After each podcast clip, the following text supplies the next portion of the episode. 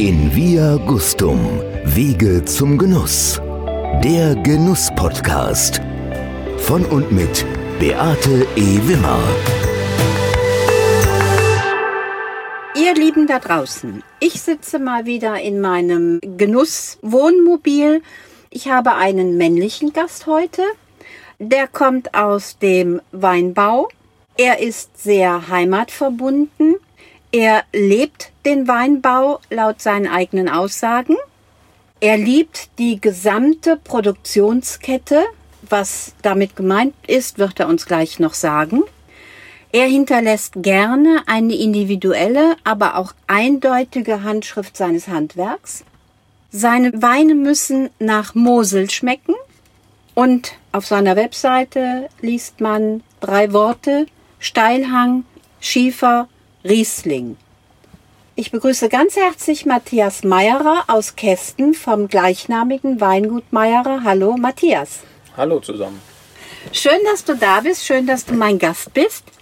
Matthias, ich möchte ganz gerne heute mit dir über dein Weingut reden, etwas, dass wir ein bisschen mehr über das Weingut Meierer erfahren, was du da machst, Hintergründe, geschichtliche Hintergründe unter Umständen, aber ich möchte auch insbesondere mit dir über das Thema Mythos Mosel sprechen, weil da hast du keinen kleinen Anteil am Entstehen dieses Formates, was ja großen Erfolg mittlerweile hat und auch einen fast weltweiten Ruf auch mittlerweile hat. Leider dieses Jahr ausgefallen, aber da werden wir gleich drüber reden. Matthias, fünf Fragen, damit meine Zuhörer oder unsere Zuhörer mal so ein bisschen Gefühl für dich bekommen, dich dich bitte kurz und knapp zu beantworten. Kein ich Problem. bin ein Mensch, der, Gerne in den Weinberg geht. wenn ich in dein Weinglas schaue, sehe ich häufig Riesling. deine Vorlieben außerhalb des Weinglases, Schwierig zu finden, weil es so viele sind. weil es so wenige sind. Okay. Das Wichtigste in deinem Leben, Das Wichtigste in meinem Leben. Das ist jetzt schwer in Worte zu fassen. Das ist so die Gesamtheit, die Zufriedenheit, die es so gerade die Situation darstellt. Also es gibt jetzt nichts, was ich ändern wollen würde. Also so wie es ist. schön. Auf deiner Bucketlist, auf deiner To-Do-Liste steht noch ganz oben. Noch eine bessere Work-Life-Balance. Wunderbar, toll. Matthias, erzähl uns mal ein wenig von, also Leute, wenn ihr das sehen würdet, das ist spektakulär. Wir stehen hier wirklich in den Steillagen. Wir stehen hier im Paulinsberg, Genau. eine deiner Lagen und wir werden auch gleich einen Riesling aus dem Paulinsberg verkosten. Matthias, erzähl uns mal, wie viel Hektar habt ihr? Wie hat das alles angefangen? Bitte. Genau. Also unser Weingut ist ein kleines Familienweingut seit 1767, also jetzt seit etwas über 250 Jahren, an derselben Stelle in Kästen. Relativ kleiner Moselort mit nur 340 Einwohnern im Moment. Liegt direkt an der Mosel, an der Schleife. Die Weinberge liegen direkt hinterm Ort, was vielleicht eine kleine Besonderheit ist. Oftmals an der Mosel liegen die Orte auf der anderen Seite wie die Weinberge, zumindest die guten. Und unser Weingut ist in den Weinberg auch hineingebaut. Also der Keller ist im Berg. Das ist eine Hochwasserproblematik, weil wir direkt am Wasser nehmen. War das immer schon so oder? Das war immer, der Keller ist auch vor 250 Jahren schon in den Berg hineingebaut gewesen. Da haben wir eine relativ konstante Temperatur und bauen dort die Weine aus, sogar etwas ansteigend in den Berg, um halt das Wasser ein bisschen zu vermeiden, was wir vom Hochwasser haben. Und über dem Weingut sind direkt die Weinberge. Also die Hälfte unserer Weinberge sind zu Fuß erreichbar, was für uns sehr wichtig ist. Da haben wir in den letzten Jahren auch noch ein bisschen was dazu gekauft, dass wir einfach sagen können, wir gehen einfach nur eine Treppe nach oben, stehen im Weinberg und können direkt dort arbeiten, gucken vom Weinberg aufs Weingut runter. Also es ist alles sehr kompakt gehalten, sehr nah und das ist so ein bisschen unsere Herangehensweise, dass wir alles um das Weingut herum bündeln wollen. Du hast gesagt, du hast sieben Hektar. Wie viel Steillage davon? Ungefähr zwei Drittel davon sind Steillage und ein Drittel sind zum Beispiel noch im Nachbarort haben wir noch ein Hektar Erbstücke von meiner Oma. Ein Pfälzer würde sagen, steil, da fahre ich nicht mit dem Traktor rein, aber für moselanische Verhältnisse flach. Da haben wir einen Hektar und, und dann noch so ein paar Mosel-Vorgelände. Weinberge haben wir auch noch für die Basisqualitäten. Welche Rebsorten baust du an? Riesling. 100% Riesling. Was Wein wird. Wir haben noch einen Weinberg Müller-Thurgau, einen Weinberg Kerner. Das wird Traubensaft. Okay. Also für Traubensaft haben wir andere Rebsorten. Alles, was Wein wird, ist Riesling. Matthias, wenn ich hier so in diese, in diese Steillagen gucke, das ist sehr ambitioniert. Man muss viel Leidenschaft mitbringen, sehr viel Disziplin, glaube ich, weil du arbeitest mit der Natur und du kannst nicht der Natur sagen, wie es geht, sondern die sagt dir, wie es geht. Was macht für dich dieses Handwerk, dieses Arbeiten mit der Natur? Was ist das Besondere? Ja, man, man kann nicht so genau planen. Man hat zwar so einen groben Plan, was jetzt am nächsten Tag passieren wird. Zum Beispiel jetzt zwei Tage zurück stand eigentlich Pflanzenschutz an.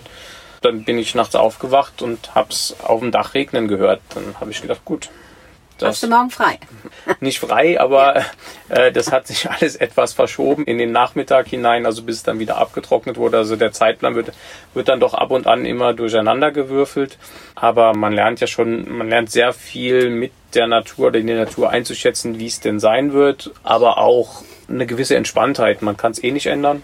Was soll man sich ärgern? Was soll ich jetzt, wenn wenn Frost gemeldet ist, warum soll ich jetzt mich draußen in den Weinberg stellen und zugucken, wie das Thermometer nach unten geht? Das passiert halt. Ja, und, und ändern kannst du es nicht. Nee, genau.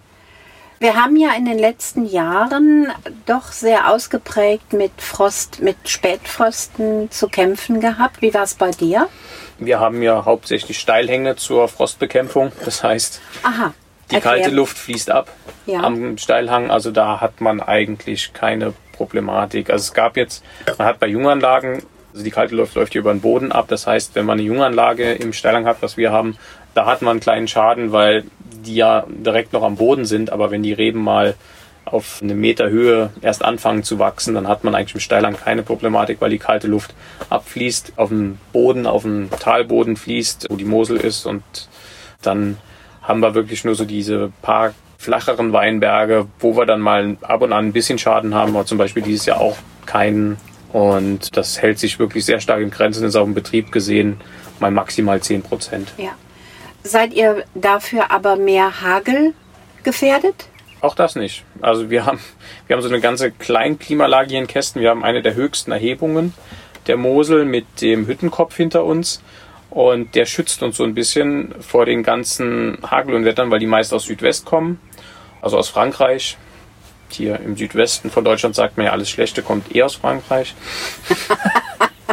Stimmt jetzt nicht. Also so genusstechnisch können die ganz schon, haben die schon ganz gute Sachen. Aber das schlechte Wetter kommt meistens aus Frankreich und das schießt der Hüttenkopf so ein bisschen nach oben und äh, an, geht dann an Kästen vorbei. Also da haben wir so Aha. eine kleine höhere Erhebung im, im Ja. Hintergrund. Ab und an kommt man Hagel, aber das sind auch eher geringe Schäden, die wir haben. Also von der kleinen Klimalage sind wir hier in Kästen ganz gut aufgestellt. Bevorzugt. Ja. Matthias, was macht für dich den Mosel-Riesling so besonders gegenüber anderen Rieslingen? Und zwar nicht nur aus Deutschland, sondern wir haben ja auch Österreich hat großartige Rieslinge. Aber was ist das Besondere an der Mosel? Was ist der Reiz an der Mosel? Das Gesamtpaket, das die Mosel hat, dass wir sehr nördlich liegen und eine Riesling hält halt auch eine sehr längere Reifeperiode aus. Und an der Mosel, wenn man im September, Oktober hier ist, wenn es diese Nebelnächte gibt, das Tal ist voll mit Nebel bis 11, 12 Uhr mittags. Das heißt, wir haben kühle Temperaturen, dann reißt es auf und es wird warm nochmal kurz. Die Tage sind kürzer. Dann kommt wieder der Nebel, das heißt, die Trauben reifen einfach langsamer. Und diese langsame Reife in Kombination mit den Steilhängen der Mosel und diesem Mikroklima, was wir haben, führt halt einfach dazu, dass die Rieslinge sich sehr speziell entwickeln, die Säure etwas länger halten, trotzdem reifen. Und das gibt halt Weine, die fast unverwechselbar sind. Also das ein Mosel-Riesling unter anderen Riesling kann man doch oftmals rausschmecken. Und das macht halt gerade diese Kombination aus diesen ganzen Faktoren aus. Und deswegen ist Mosel-Riesling schon etwas besonderer. Filigran, elegant, schlank. Das resultiert dann aus Genau. genau Wenig Alkohol, ihr könnt mit wenig Alkohol auch trocken produzieren. genau. Das ist schon das Besondere. Dann, wenn wir schon von diesem guten Wein reden, dann probieren wir den doch gleich mal. Machen wir. Wir haben hier deinen ein 16er, alte Reben. Genau, alte Reben Reserve-Version, deswegen die drei Sterne dahinter. Okay. Aus dem Paulinsberg. Steht jetzt nicht auf der Flasche drauf, weil es für uns in Paulinsberg der alte Rebenweinberg 60 Jahre alt, also 1960 gepflanzt. Hat nochmal, Also du hast den nicht mehr gepflanzt. den hat mein Opa gepflanzt, genau. Ja. Und hat nochmal so eine besondere Lage, weil von dem Standort, wo wir sind, 300 Meter weiter, kommt ein Seitental mit einem kleinen Bach runter. Und dadurch haben wir eine Drehung im Berg und bekommen eine komplette Südausrichtung. Normalerweise ist der Paulinsberg südöstlich ausgerichtet, das heißt morgens Frühsonne, abends etwas früher weg. Reift nochmal langsamer. Dafür besonders gut für trockene Weine geeignet. Und hier haben wir diese Südausrichtung gerade auf der Ecke. Da kommt das Zusammenspiel von etwas mehr Sonne abends noch und diesen kühlen Winden, die auch von der Eifel runterkommen durch das Seitental. Deswegen auch hohe Reife, aber die Säure bleibt durch diese kalte Luft gut erhalten und deswegen ein schöner Wein für oder ein schöner Weinberg, um trockene Weine zu produzieren. Und jetzt haben wir die Reserveversion, das heißt, den haben wir zwei Jahre lang im Holzfass ausgebaut. Also Holzfass heißt bei uns aber auch 50 Jahre altes Holz. Also nicht, wir wollen kein Holzaroma drin haben, wir wollen nur eine Mikrooxidation haben, um den Wein schon mal im Fass etwas vorzureifen, dass er auf der Flasche länger stabil bleibt und langlebiger ist. Also es ist eher was, was auf Langlebigkeit ausgelegt ist und nicht so was zum Frischtrinken da ist. Deshalb auch der 216er. Ist der aktuelle Jahrgang, genau. Toll. Und dann kannst du dich auch darauf verlassen, weil ja viele mit, leider ist es ja immer noch so, dass wir viel zu jung trinken. Also nicht vom, vom Alter des Konsumenten, sondern vom Riesling her oder überhaupt von den Weinen. Und hier kannst du wirklich sicher sein, dass die Leute ihn auf den Punkt serviert bekommen. Wobei auf Also den f- Punkt, ja, also wir, er, er kann noch fünf Jahre, glaube Ja. ich, in fünf Jahren schmeckt er noch besser wie jetzt, Ja. aber er ist jetzt nicht äh, definitiv, wenn er ins Glas kommt, direkt zu jung, was dann ab und an auch mal passieren kann. Also es riecht sehr komplex. Das ist ein alter Einzelfallweinberg, auch zu den ältesten Reben, auch der steilste, den wir haben. Also wir haben 85% Steigung dort, relativ dicke Schieferauflage. Also es spiegelt so alles wieder, was, Wow. was typisch Mosel ist. Also wirklich eine erwachsene Säure, eine reife Säure, nichts Spitzes, sondern sie ist einfach, sie belegt die Zunge auf eine ganz angenehme Art und Weise. Dieses Süß-Säure-Spiel dann auch, das, was dahinter kommt, eine feine Frucht, also ich würde fast sagen, Weinbergspfirsich sind nicht die zitrischen Noten, die man kennt, sondern es ist wirklich so ein reifer Weinbergspfirsich. Ein unfassbar langer Nachhallabgang. Ja, also toll. Und was haben wir an Alkohol hier drin? Zwölf.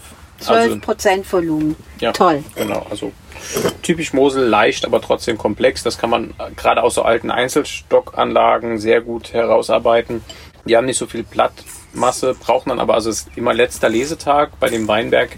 Am Weinberg ändert sich nichts, am Holzfass ändert sich nichts, an der Methodik ändert sich nichts. Also da verfahren wir auch jedes Jahr gleich, um halt das Einzige, was wir herausarbeiten wollen, ist der Jahrgangsunterschied zwischen den einzelnen Jahrgängen. Und das lässt sich in dem Weinberg besonders gut machen und ein kleines, im kleinen Rahmen ein vielleicht Experiment, was so ganz gut ankommt, muss man sagen. Absolut saftig, kraftvoll. Und das ist das Typische, was wir an der Mosel haben, wo wir früher nie gesagt, dass wir sagen, der ist schlank und hat trotzdem einen vollen Körper.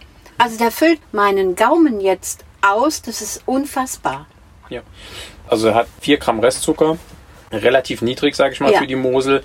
Trotzdem noch eine relativ stramme Säure, die das Ganze aber, die aber, wie gesagt, sehr reif ist. Sehr harmonisch in sich wirkt. Genau. Toller Speisenbegleiter.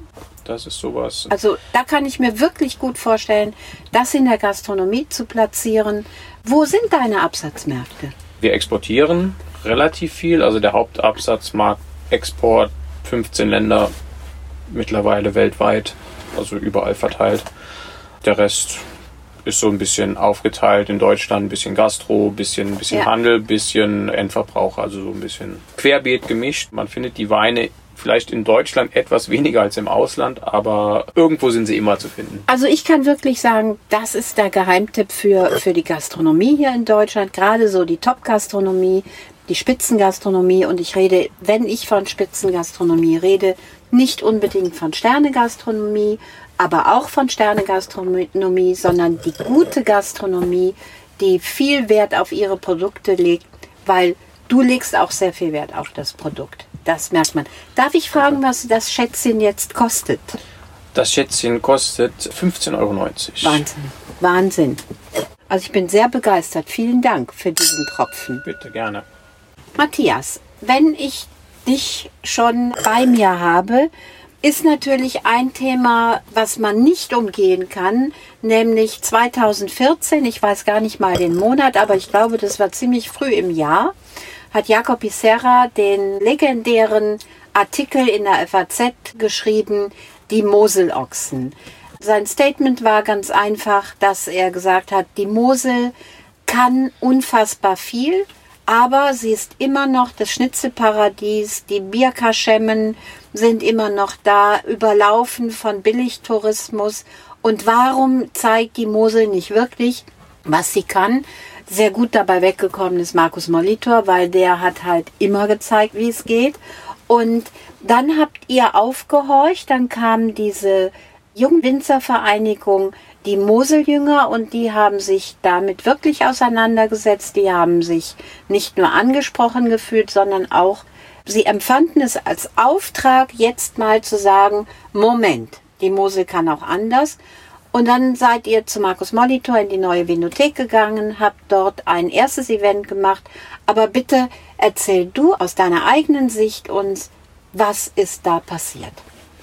Ja, es ging halt darum, der, wir fanden den Artikel, es war, gab ja so einen Aufschrei an der Mosel, alles gelogen, alles überspitzt, aber fanden wir gar nicht so schlimm. Also es war ja schon die Situation schon treffend dargestellt. Es war halt nur es war halt das Stilmittel, das er benutzt hat, dass er alles sehr überspitzt und sagt, es gibt nur diese einzelnen Dinge, die gut sind. Was jetzt in dem Fall überhaupt nicht gestimmt hat. Es gibt natürlich viele gute Weingüter an der Mosel. Es gibt auch einige gute Gastronomien an der Mosel. Ich würde für damals sprechen, es gab mehr gute Weingüter als gute Gastronomien. Da gab es so ein bisschen ein Missverhältnis und das wollten wir auch so ein bisschen zusammenbringen und haben dann auch, also bei Markus Molitor uns getroffen. Es waren Winzer und Gastronomen. Die Gastronomen haben etwas Essen zubereitet, ein paar Gänge. Jeder Winzer hat ein paar Magnumflaschen mitgebracht und wir haben uns einfach mal dort getroffen. Das war so eine Kulinarik-interne Mosel-Veranstaltung. Also war keine Presse und gar nichts dabei? Nein. Also ah, okay. ich glaube, ein, zwei, Ansgar Schmitz war mit ein Logisch. bis zwei Journalisten dabei, aber das war es dann auch. Es war mehr sowas, um intern mal zu sagen, wir treffen uns mal alle und machen mal so ein Gemeinschaftsgefühl. Veranstaltungen und wollen mal sehen, was daraus resultiert. Und das aber auch wirklich verbandsübergreifend. Also hier hat genau. sich nicht nur der VDP gezeigt, hier hat sich nicht nur der Bernd Kasslerin gezeigt, sondern das war völlig egal, aus welcher Organisation die kommen. Genau, das war einfach übergreifend. Also uns war es wichtig, dass wir die ganze Mosel repräsentieren und dass es jetzt nicht nur einzelne Gruppierungen sind, weil die kennen sich sowieso schon. Es ging um das große Ganze, genau. Und was ist dann passiert? Wann ähm, war das? In welchem Monat? Bei Markus Molitor war beim September 2013. Ah, okay. September 2013. Der Artikel das war 13 gewesen, nicht 2014. Okay. Genau, weil ich war 2013 in Portugal im Urlaub, als der Artikel kam. Deswegen weiß ich, Aha, dass es 2013 okay. war. Und dann habe ich das noch mit aus dem Urlaub raus organisiert, dass wir uns da treffen würden. Und dann haben wir das im September, also im September war das Treffen. Der Artikel kam, glaube ich, im August, Anfang mhm. August. Und dann das Treffen und daraus ist dann halt so ein kleiner Arbeitskreis entstanden, auch über Verbände hinweg, was daraus entstehen könnte. Und daraus ist dann am Ende die Idee von Mythos Mosel geboren worden, eine gemeinsame Jahrgangspräsentation zu machen mit kulinarischen Veranstaltungen integriert in die Veranstaltung, aber auch links und rechts der Veranstaltung, dass man dann praktisch so eine ganze Eventreihe sozusagen macht, wo man die Mosel an einem Wochenende oder einer Woche im Jahr in den Fokus rückt. Ich habe eben davon gesprochen, dass diese Jungwinzervereinigung Moseljünger Daraus ist es ja die Initiative entstanden. Ja. Was ist so eine Jungwinzervereinigung? Was macht ihr da? Wir machen einige Veranstaltungen übers Jahr. Die, ich glaube, die gebietsintern bekannteste ist an Ostern. Die heißt Tourism and Wine und ist immer in Trier im Hotel Nels Park. Da machen wir auch, da gibt es dann eine Weinprobe. Das heißt, jeder Winzer bietet drei Weine an, die kann man nach Herzenslust probieren. Und danach gibt es dann eine Weinparty. Das ist dann so die Veranstaltung, die jetzt seit 20 Jahren schon wow. existiert. Damals ins Leben gerufen von Roman Niewodniczanski von von Volksem, Nick Weiß und einigen anderen. Und das wurde dann von den Moseljüngern übernommen. Spätestens seit 2006 sind die Moseljünger da federführend und die Veranstaltung ist nach einem Tag ausverkauft. Also da gibt es wirklich so, ist eine Kultveranstaltung geworden, wo man an Ostersamstag hin muss, wenn man Wein mag und an der Mosel wohnt muss man da sein. Da gibt es dann auch wirklich eine Schlacht um die Karten. Und das ist so die bekannteste regionale Veranstaltung. Dann natürlich gemeinsamer Prowein-Auftritt. Mhm. Wir machen auch, wenn das Deutsche Weininstitut Pressereisen macht, sind wir oftmals Ansprechpartner, weil wir dann flexibel für Journalisten auch so kleine Tastings organisieren oder Sachen, die sie an der Mosel kennenlernen sollten. Da gibt es dann auch gruppeninterne, kleinere Gruppen nochmal, die dann was machen das passiert aber auch zum Beispiel der Austausch in der Gruppe ist auch sehr gut. Die Winzer sind verteilt von Winningen bis an die Saar. Also man hat wirklich eine Riesenstrecke. Wir treffen uns jetzt nicht in der großen Gruppe so oft, aber kleinere Gruppierungen treffen sich dann schon manche wöchentlich, manche einmal im Monat und dann gibt es dann auch einen großen Austausch. Und heute über die Medien gibt es dann auch die die Moselinger Gossip WhatsApp-Gruppe. Also okay. wenn es was Neues an der Mosel gibt, zwei Sekunden später steht es da drin. Okay. Also es ist viel über Austausch, gemeinsame Veranstaltungen und das Promoten der Region. Das habt ihr ja nicht unbedingt von euren Großvätern gelernt. Ich weiß nicht, ob eure Väter das dann gemacht haben, aber ich habe tatsächlich langjährige Freunde in Trittenheim, auch Winzer. Und ich weiß, als ich bei Alex Lörsch übernachtet habe das erste Mal und dann unserem Freund gesagt habe, der macht eine Weinprobe heute Abend und lass uns doch mal daran teilnehmen, dann hat er gesagt, was soll ich denn da? Ich habe doch eigenen Wein im Keller. Das war ja tatsächlich das, was eure Großväter euch noch vorgelebt haben. Möglicherweise die Väter sind wieder offener geworden. Was hat euch veranlasst? Ist das eine Generationenfrage oder eine Zeit, ein Zeitgeist? Was ist es? Ja, es ist, glaube ich, auch dieses Zusammenkommen. Moselinger sind damals aus Geisenheim entstanden. Ich glaube, Geisenheim okay. ist auch so, so ein Nährboden für wir treffen uns abends und trinken zusammen. Warum sollte man dann, sobald man das Studium beendet hat, damit aufhören? Also daraus ist, sind die Moselinger auch entstanden von einer Gruppe von Freunden, die in Geisenheim zusammen studiert haben. Ist dann etwas, also 99 gegründet, ist etwas eingeschlafen. Dann kam 2006 nochmal so ein großer Schwung von Absolventen von der Mosel, die in Geisenheim waren. Die haben das Ganze nochmal wiederbelebt und seitdem läuft das praktisch durch. Und wir schauen auch, da auch immer was sehr wichtig ist, dass die Moseljünger sich erneuern. Das heißt, mit 40 fliegt man in der Tat raus. Man darf weiter an allen Trinkgelagen teilnehmen, aber man ist so praktisch aus der Organisation, aus der Arbeit entbunden Passives und äh, genau so ein wenig in die Richtung. Wir machen immer einen Wandertag, wo wir in irgendeine Weinregion der Welt fahren. Da dürfen auch immer noch alle ehemaligen mitfahren und sowas. Also wir wollen sie weiter mit drin halten, aber von dem aktiven Geschäft sind sie dann praktisch mit 40 entlassen und wir gucken immer, dass, dass junge Leute dazukommen. Also das maximale Aufnahmealter ist auch 30. Also man muss wirklich unter 30 sein, wenn man eintritt. Und das sind dann immer jung, man, so halten wir die Verbindung dynamisch, immer neue Ideen, die mit reinkommen. Sehr gut. Und so geht das weiter vorwärts. Und das ist, glaube ich, so entstanden alles aus. Das ist schon ein Verdienst von Geisenheim, von dieser Kultur, die es dort auch gibt, von dem Austausch, den es da ja nicht nur regionsintern, sondern auch Deutschland oder weltweit ja. sogar gibt. Also kann ich nur zustimmen. Ich habe ja auch meine Ausbildung, meine weltweite Ausbildung in Geisenheim gemacht. Und ja, Geisenheim hat etwas ganz Besonderes und Geisenheim lässt einen auch das Leben lang nicht los. So, jetzt ist der Artikel entstanden. Dann habt ihr euch da bei Markus Molitor getroffen, habt wahrscheinlich euch die Köpfe heiß geredet und ich weiß von einigen, die dann auch gesagt haben, der Artikel ist zwar überspitzt, aber so ganz Unrecht hat er nicht gehabt. Was genau. habt ihr denn gemacht? Weiter, wie gesagt, getroffen in kleineren Gruppen und dann überlegt, was können wir machen. Es gab schon immer den, damals gab es glaube ich schon zwei, drei Jahre den Saar-Riesling-Sommer. Das ist ja praktisch die Mythos-Mosel-Veranstaltung an der Saar. An der Saar. Die Saar, der kleinere Fluss, also die etwas kleinere Veranstaltung. Soll jetzt nicht böse gemeint sein, Nein, aber, nein, es ist, aber ist es ja ist so. Natürlich ist etwas, nun mal ist kleiner, etwas kleiner, aber genau. sie war halt in dem Sinne schon vorausgedacht und wir Ja. wollten eigentlich, wir haben gesagt, das Konzept ist perfekt. Also eigentlich haben wir nur was kopiert, was es schon gab und etwas größer aufgezogen, weil es Ja. halt hier auch größer geht, weil es halt einfach mehr Weingüter gibt und eine Ballung von Weingütern. Und das wollten wir einfach machen, um gemeinsam zu zeigen, weil wir haben gesagt, das, was die Mosel hat, ist ihre Region, ihre, ihre Einzigartigkeit. Und um das zu zeigen, warum sollen wir eine, es gab auch Vorschläge, eine Weinpräsentation im Central Park in New York zu machen. Aber was haben die Leute davon in New York? Es ist jeden Tag fünf Weinveranstaltungen. Man muss die Leute in die Region bekommen, Ja. dort, wo der Wein wächst und in so eine imposante Region wie die Mosel.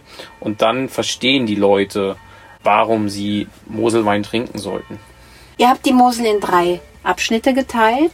Jeweils in einem Abschnitt findet dann die Veranstaltung statt und dann kommen Gastwinzer zu irgendeinem Weingut dazu. Es sind meistens so drei bis vier, ne? Genau. die sich da präsentieren. Ihr habt relativ schnell Erfolg gehabt damit. Ja, also es fing mit einer, ich sag mal 2014, mit einer etwas improvisierten Organisation an, mit der Veranstaltung im September. Also da haben wir gesagt, wir müssen noch was auf die Beine stellen in dem Jahr und haben es dann im September gemacht. Da hatten wir dann 21 Weingüter plus Gastweingüter. Da waren wir, glaube ich, bei um die 60 Weingüter, die im ersten Jahr mitgemacht haben. Das alles in zwei Monaten ungefähr auf die Beine gestellt. Wurde sehr gut angenommen mit fast 2000 Besuchern. Daraus resultierte halt Treffen war nächstes Jahr. Und dann ging es darum, einen Termin zu finden, der sich wirklich jedes Jahr realisieren lässt, der für alle passt.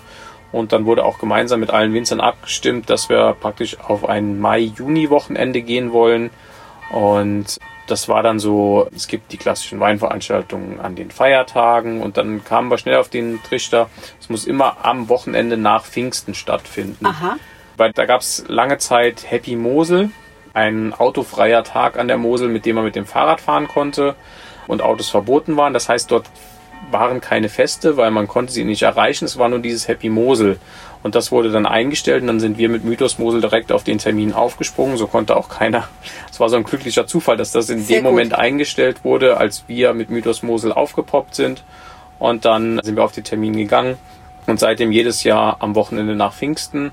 Und es ist dann gewachsen, dass wir mittlerweile auch das Ganze begrenzen und sagen, es gibt maximal 30 Gastgeberweingüter. Die dürfen maximal drei Gäste haben. Das heißt vier Winzer pro Station, Weingüter pro Station. 120. Sind wir bei 120, Ja. die wir dann jährlich haben, die wir dann an einem Wochenende probieren können. Nach Herzenslust kann man sich da einen Planer stellen. Alles schafft man nicht. Für ein kleines Geld. Für ein kleines Geld wirst du hin und her Ja, gefahren genau. zu irgendwelchen. Weingütern Ja. oder zu Weingütern, die du gerne mal besuchen möchtest. Und das Schöne ist, man ist ja, ob es Günther Jauch ist oder Matthias Meierer, man ist einfach überall herzlich willkommen. Genau, und man ist so etwas ungezwungener. Oftmals, wenn man zu einer Weinprobe sich anmeldet, ist, ist ja an der Mosel oft noch so, ähm, es gibt nicht diese Vinotheken, wo immer jemand da ist, sondern man muss sich mit Termin anmelden. Das ist vielleicht auch so ein bisschen eine Hemmschwelle. Und da weiß man, die Weingüter sind auf. Man kann einfach hingehen und kann zumindest einen kleinen Querschnitt über das Weingut probieren und kann dann sehen, ob es einem schmeckt. Und das ist so, und hat auch die Vergleichbarkeit auch relativ gut. Und es stehen auch meistens in einem Hof, man, man lädt sich als Gastgeber Weingut nicht unbedingt Gäste ein, die man jetzt nicht mag, sondern es ist immer eine gute Stimmung in den, in den, in den Höfen. Und so hat man dann immer ein gutes Gemeinschaftsgefühl, was uns auch sehr wichtig ist von der Organisation, dass wenn die Leute hinkommen, dass auch eine gute Stimmung unter den Winzern herrscht, dass die Winzer Ja. Spaß haben, ihre Weine zu präsentieren, dann haben auch die Gäste Spaß. Das hat sich alles sehr entwickelt. Ich weiß, dass die Besucherzahlen in die Höhe gestellt sind. Auch das Rahmenprogramm, was ihr mittlerweile bietet. Also ihr habt Sterneköche am Start, die da auch die Eröffnungsveranstaltung ist sensationell mittlerweile ganz groß. Wo geht's noch hin? eigentlich, wir wollen es eigentlich so auf dem Standard halten. Immer kleine Neuerungen, wie zum Beispiel die jungen Talente, die wir eingeführt haben. Das war noch sowas, dass wir auch die jungen Winzer vorantreiben Toll. wollen, dass wir gesagt haben, es gibt Stationen, in denen nur Jungwinzer, die man vielleicht nicht so auf dem Schirm hat, stehen. Die müssen alle unter 30 Jahre alt sein und können sich da präsentieren, werden als junge Talente Stationen extra beworben. Das ist sowas, immer so, so kleine Verbesserungen an der Veranstaltung sind wir jährlich am überlegen, wie wir, wie wir es Ja. noch. Aber am Grundkonzept, sagen wir mal, Soll sich nichts ändern. Wir wollen es auch ein bisschen kleiner halten. Auch nicht irgendwo bei den Besuchern, sagen wir irgendwo bei 5000 muss auch Schluss sein, weil sonst macht es für die Weingüter, es macht ja auch keinen Sinn, eine Ausschankmaschine zu sein ja. und einfach nur Wein auszuschenken ja. und keinen Kundenkontakt mehr zu haben, keine Zeit mehr, um mal auch über den Wein zu sprechen. Sondern wir versuchen es irgendwo so zu halten, dass es für die Winzer Spaß weitermacht und für die Gäste weiter Spaß macht und dass es auch man, dass man den Winzern auch näher kommen kann. Ich weiß, dass sich die Gästestruktur auch verändert hat. Wie sieht sie heute aus? Es sind nicht nur noch Endverbraucher oder Weininteressierte, sondern. Ja, es kommen, dieses Jahr ist ja ausgefallen, aber letztes Jahr hatten wir 21 Nationen auch zu Gast. Da waren dann auch Weinimporteure dabei. Da waren wirklich Weinfreaks aus der ganzen Welt, die extra dafür anreisen, die dann sagen, wir kommen eh an die Mosel irgendwann im Jahr. Und dann legen sie sich halt die Woche rund um Mythos Mosel, dass sie damit anfangen oder damit enden. Und so haben wir so eine Mischung. Wir haben auch, was wir auch sehr gut finden, viele junge Leute aus der Region, weil die sind wieder Kommunikatoren, also die aus, vielleicht nicht aus der Region, sondern die aus der Region stammen, die vielleicht gerade in München, Berlin mhm. irgendwo arbeiten.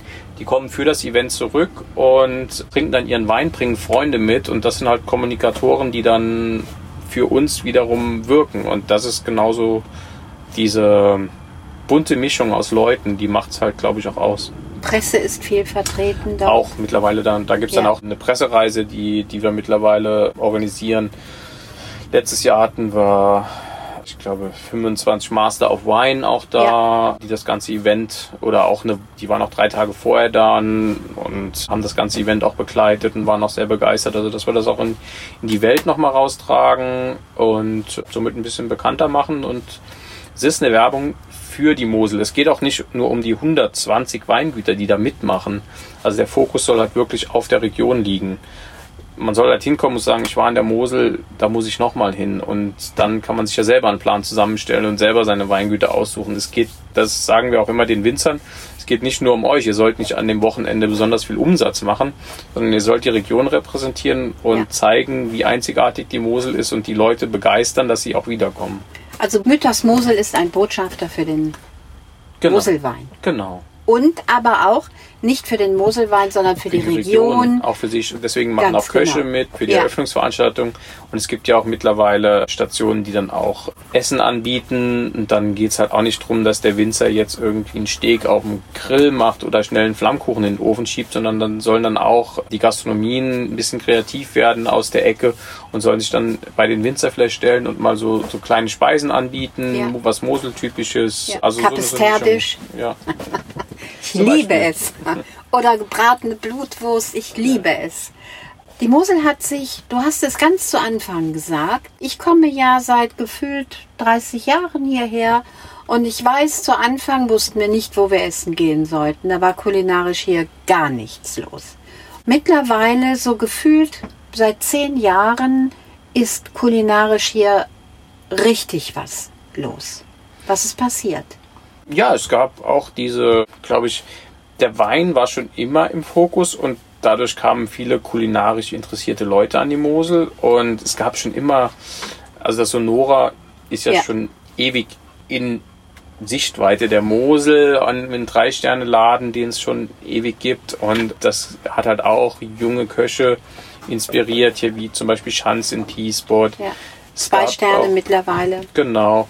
Oder es gab schon immer diese guten Gasthöfe wie den Zeltinger Hof. Ja. Ist, Markus ähm, Reis, einer der besten Mosel-Botschafter, die ihr habt. Also genau, also bin ähm, begeistert. Das ist halt auch so Sachen, die, ähm, die in den letzten Jahren gewachsen sind und immer mehr zunehmen, sogar in den typischen Touristenhochburgen, wo es mittlerweile oder sagen wir mal, wo es eher am schwierigsten war, Sachen zu empfehlen, wo mhm. man sagen konnte, da kannst du hin essen gehen. Ja.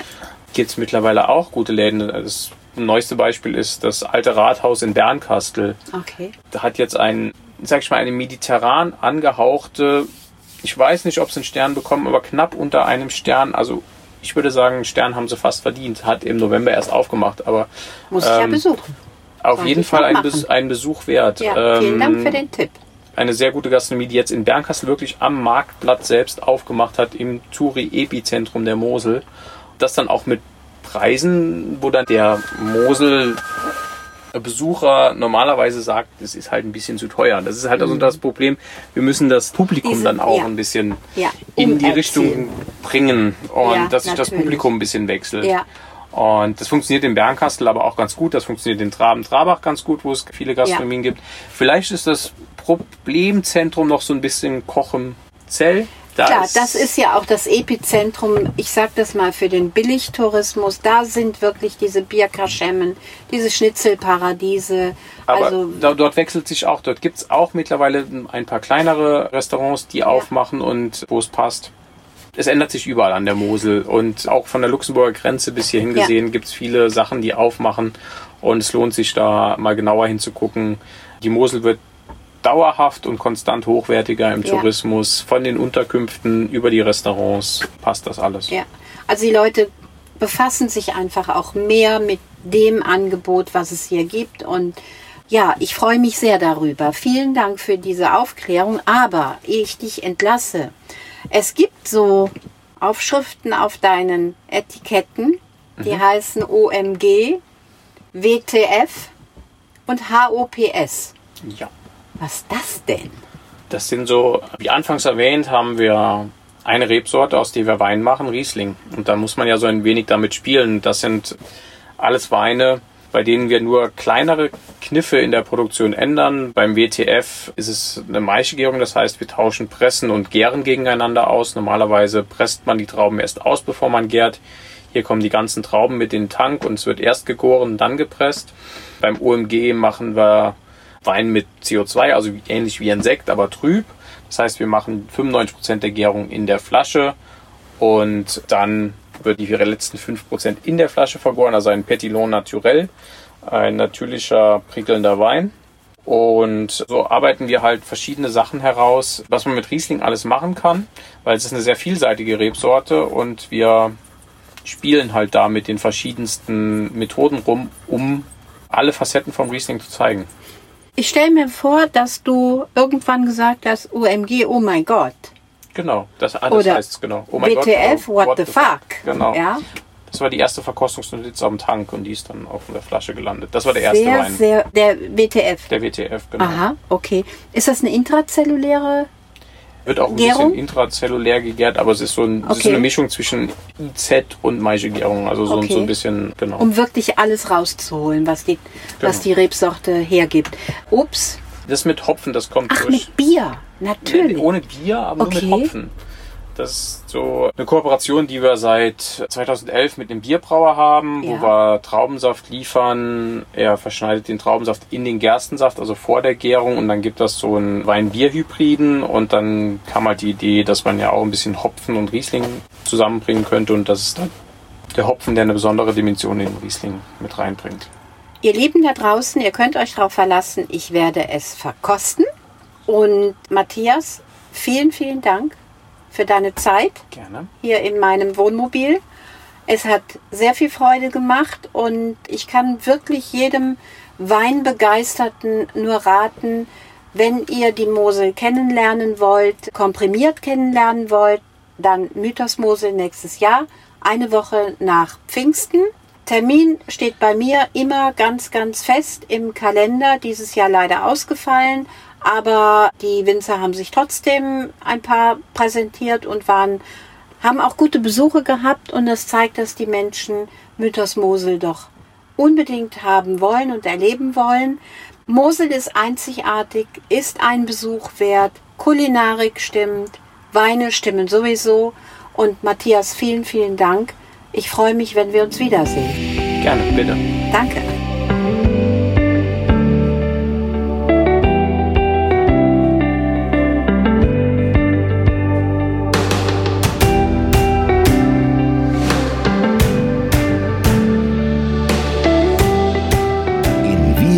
Gustum, Wege zum Genuss. Der Genuss-Podcast. Von und mit Beate E. Wimmer.